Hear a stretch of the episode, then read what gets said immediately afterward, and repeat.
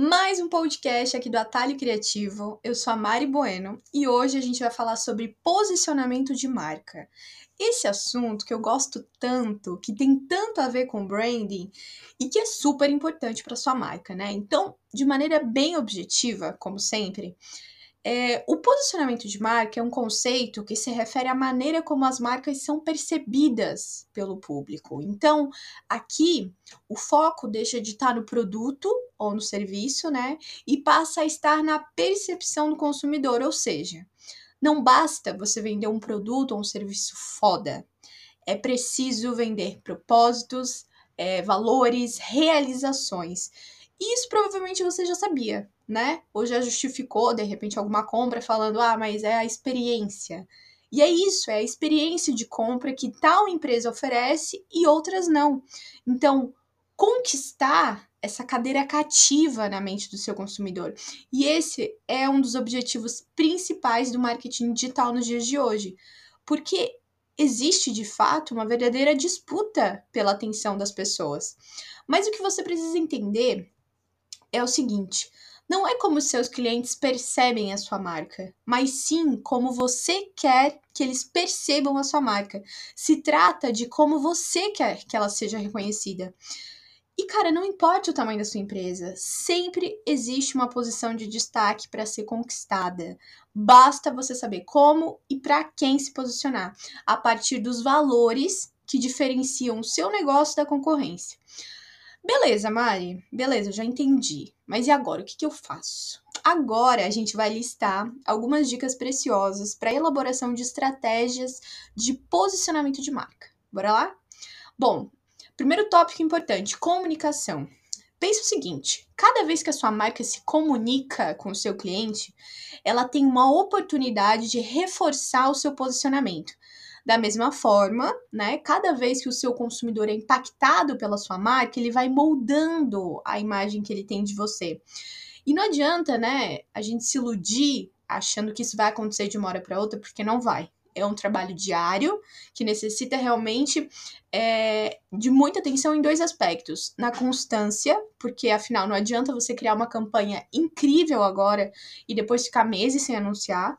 A gente precisa de constância, ela vai reforçando valores e conquistando espaço na mente do seu cliente. E outro ponto importante é a coerência.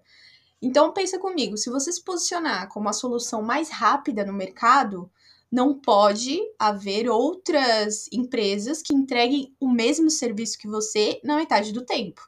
Percebe como isso não seria coerente?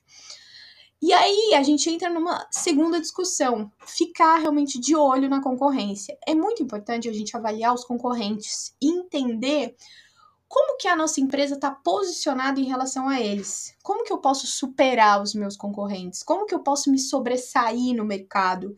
E como fixar realmente né, a minha marca na mente do, do meu cliente?